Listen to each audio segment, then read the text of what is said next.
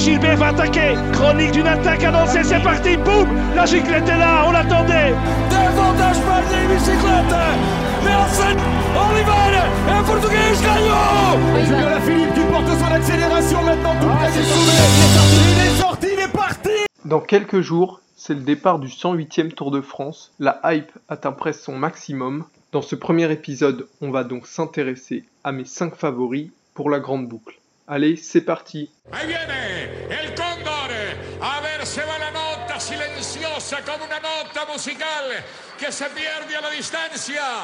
Pour chaque coureur, on analysera ses résultats de la saison, sa course de préparation pour le Tour de France, son équipe prévue au départ, et également ce qui pourrait faire qu'il va gagner le Tour ou justement le perdre. En premier favori, le tenant du titre Tadej Pogacar, le Slovène, vainqueur du Tour de France à tout juste 21 ans, plus jeune vainqueur depuis 1904. Donc cette saison, Tadej Pogacar, c'est simple, il a presque tout gagné. Premier de l'UAE Tour, premier de Tirreno Adriatico où il a écrasé la course, troisième de Litzulia au Pays Basque. Il a gagné Liège-Bastogne-Liège, son premier monument. Et donc pour se préparer pour le Tour, il, a évité euh, le critérium du Dauphiné ou le Tour de Suisse, qui sont des épreuves habituelles pour préparer le Tour de France mais il est allé plutôt se préparer sur son tour national qu'il a remporté. Pour son équipe, elle n'est pas encore officielle à l'heure où j'enregistre ce podcast, mais on, devrait retrouver Michael Bier, donc le rouleur danois, David Delacruz qui l'accompagnera en montagne, comme Rafal Maika, Brandon McNulty ou son compatriote Yann Polank. On devrait également retrouver Mark Hirschi et après on pourrait retrouver également Davide Formolo. Par rapport au parcours, Tadej Pogacar, on l'a vu l'année dernière, mais également cette saison, il a énormément progressé au contre-la-montre, et donc avec 60 km de chrono cette année, il devrait être à son avantage. Il a également un avantage psychologique sur les autres favoris, étant donné qu'il est le tenant du titre, et il avait notamment assommé Primoz Roglic sur la 20e étape l'année dernière. Beaucoup d'arrivées en descente cette année sur le tour, notamment à Malocène avec les deux ascensions du Ventoux. Et Tadej Pogacar l'a montré sur Liège-Bastogne ou encore l'année dernière sur le Tour. C'est un très bon sprinter, donc attention à ça. Et puis les moins, euh, il n'y en a pas beaucoup à vrai dire. Si je devais en trouver un, je dirais la jeunesse, même s'il il nous a prouvé que c'était pas un très bon argument. Donc en deuxième, Primoz Roglic, donc deuxième l'année dernière. Cette saison, il a fait 15e de Paris-Nice, bon, qui est un résultat un peu trompeur car il était premier au départ de la dernière étape, mais il a chuté deux fois, donc il a perdu son maillot jaune. Premier de Litsulia où il était contre Tadej Pogacar, justement, il l'a dominé. 69e de l'Amstel Gold Race, deuxième de la Flèche Wallonne, derrière Julien Alaphilippe, et 13e de Liège-Bastogne-Liège. Donc euh, plutôt une bonne compagne euh, de classique ardennaise. En ce qui concerne sa préparation pour le tour, Justement, aucune, ce qui est un énorme pari euh, de sa formation, parce que les coureurs euh, favoris au départ du tour ont l'habitude d'aller se préparer pour savoir euh, où ils en sont, mais lui pas du tout. La dernière fois où il a mis un dossard, c'est donc Liège-Bastogne-Liège. Son équipe sur le tour, elle est officielle depuis longtemps maintenant. On va retrouver Robert Racing, Steven Kruiswijk, Sepp Kuss, Tony Martin, Mike Tennyson, Wout van Aert et Jonas Vingegaard. Une très grosse équipe donc, qui est quasiment la même que l'année dernière, à l'exception de Mike Tennyson et de Jonas Vingegaard. Donc pour les plus, pour Primoz Roglic, c'est certainement le meilleur des favoris au chrono. Donc avec 60 km, euh, il devrait reprendre du temps sur les autres. Et comme Tadej Pogacar, euh, les arrivées en descente notamment devraient beaucoup l'avantager, car c'est un excellent sprinter puncher, comme il l'a montré euh, à plusieurs reprises sur Paris-Nice ou même sur la Flèche Wallonne. Pour les moins, pas de course de préparation justement comme j'en parlais. Énorme pari de sa formation. Il va arriver un peu dans l'inconnu et on ne sait pas où il en est de, sa forme. Gestion de course pas fort hasardeuse. On l'a vu sur euh, Paris-Nice lors de la dernière étape où il chute deux fois. Cafouillage de sa formation et au final il perd euh, la course. Mais on peut aussi tenir ça de son arrivée tardive euh, dans le monde du vélo. Aussi, il a souvent du mal à finir ses grands tours bah, euh, en témoigne euh, le meilleur exemple, c'est l'année dernière, où il termine sur les jantes euh, face à Tadej Pogacar, ce qui lui fait perdre le Tour de France tout simplement. Et même sur la Vuelta l'année dernière, sans une grande aide de la Movistar, il n'aurait sûrement peut-être pas remporté la Vuelta. En troisième, Richard Carapaz, l'équatorien, membre d'Ineos. Treizième en 2020 et deuxième du maillot à poids. Il s'était fait ravir euh, ce maillot à poids justement sur le dernier chrono de la planche des belles filles par Tadej Pogacar. Donc cette saison, Richard Carapaz, c'est un début de saison moyen où il a fait l'équipier sur le Tour de Catalogne qui finit 21e, pareil sur l'Itzulia qui finit 19e.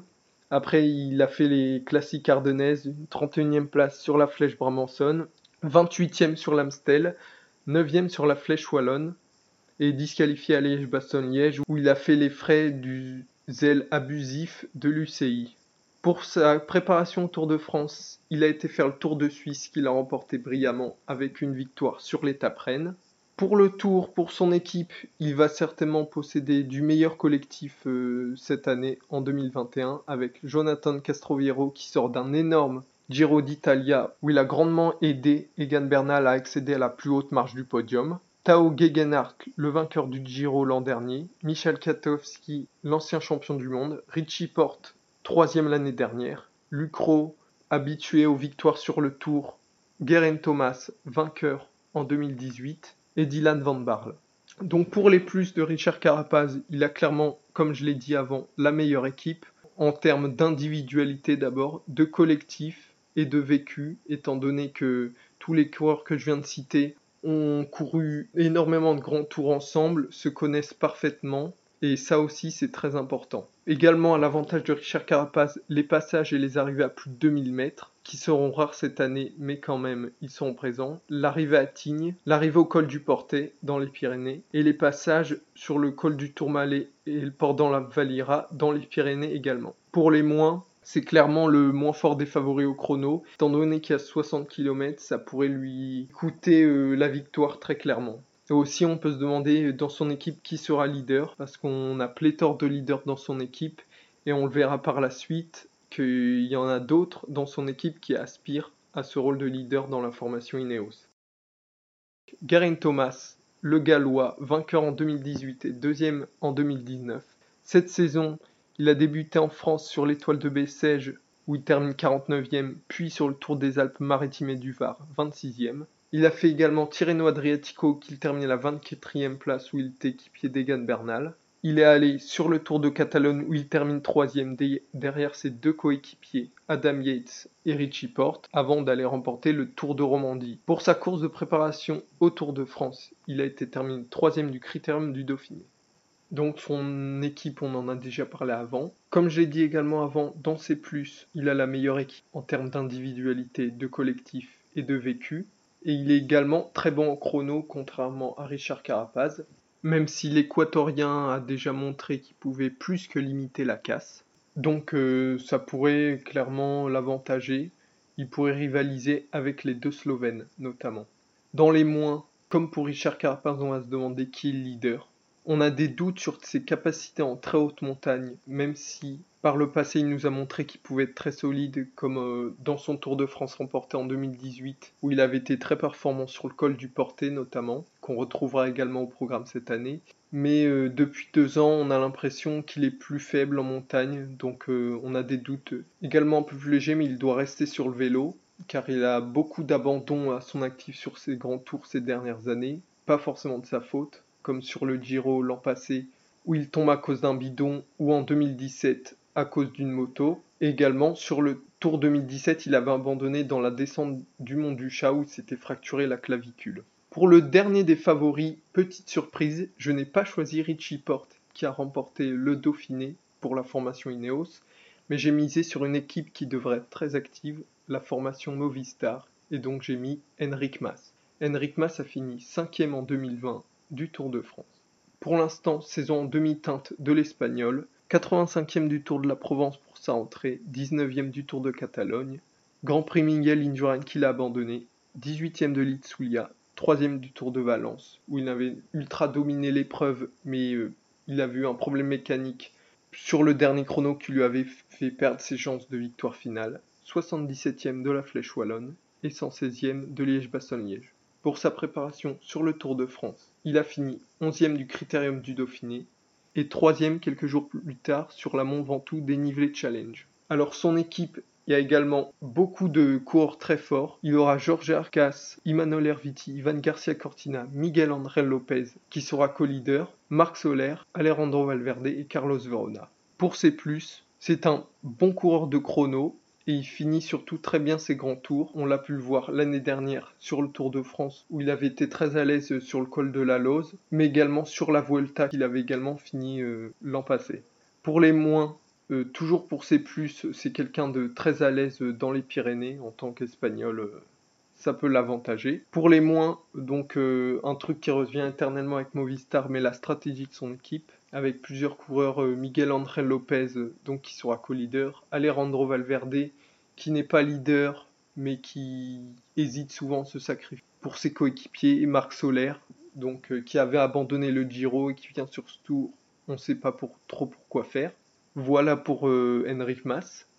Donc euh, pour finir euh, ce podcast, j'ai mis quelques noms qui vont être candidats pour le top 10 à Paris. Déjà Jacob Fugelsang pour Astana qui va espérer ce top 10 mais il ne peut pas espérer grand chose de mieux. Guillaume Martin pour Cofidis, qui avait terminé aux portes du top 10 l'an dernier, après un très bon début de Tour de France où il avait été sur le podium. Esteban Chavez qui revient en forme cette saison avec sa formation Bike Exchange. Jack Haig pour euh, la Baragne qui a été désigné leader malgré la présence de Wood Pour la formation française AG2R Citroën Ben O'Connor qui, est vraiment l'une des plus belles confirmations de cette saison avec un top 10 sur le Dauphiné. Miguel André Lopez qui a débuté sa saison très tardivement et c'est peut-être pour ça que je le mets pas dans mes favoris, mais qui se reprend bien ces dernières semaines avec une sixième place sur le critérium du Dauphiné et la victoire sur la Mont Ventoux dénivelé challenge. Il fallait que je mette un Bora, je n'ai pas mis Emmanuel Bourgman qui sort du Giro donc je vais mettre Wilco Kelderman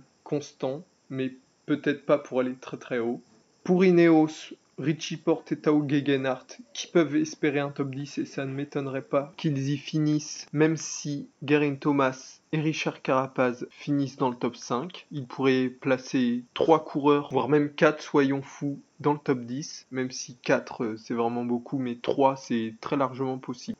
On continue avec le champion du monde Julien Lafilippe. Oui, j'ai hésité à le mettre, mais je me dis qu'avec euh, sa saison et notamment sa préparation sur le Tour de Suisse, je me dis qu'il va viser un top 10. Et puis même s'il vise pas le classement général, euh, s'il chasse les étapes et le maillot à poids, il pourra faire un top 10 comme Warren Barguil l'avait fait en 2017. Rigoberto Urán qui a sorti un très bon Tour de Suisse qui termine sur le podium avec notamment un excellent chrono et avec les 60 km de chrono, il pourrait se montrer à son avantage. David Godu pour la Groupama FDJ, qui a montré sur un grand tour qu'il pouvait faire un top 10 et gagner des étapes sur la Vuelta, on l'a vu l'année dernière. Michael Woods, qui a été leader désigné pour Israel Startup Nation, qui sera aidé notamment par Dan Martin qui sort du Giro.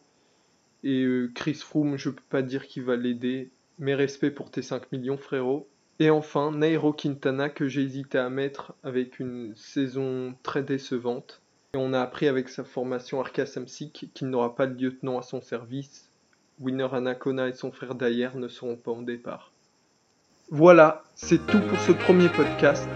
On se retrouve prochainement. Bon Tour de France à vous les amis. Ciao ciao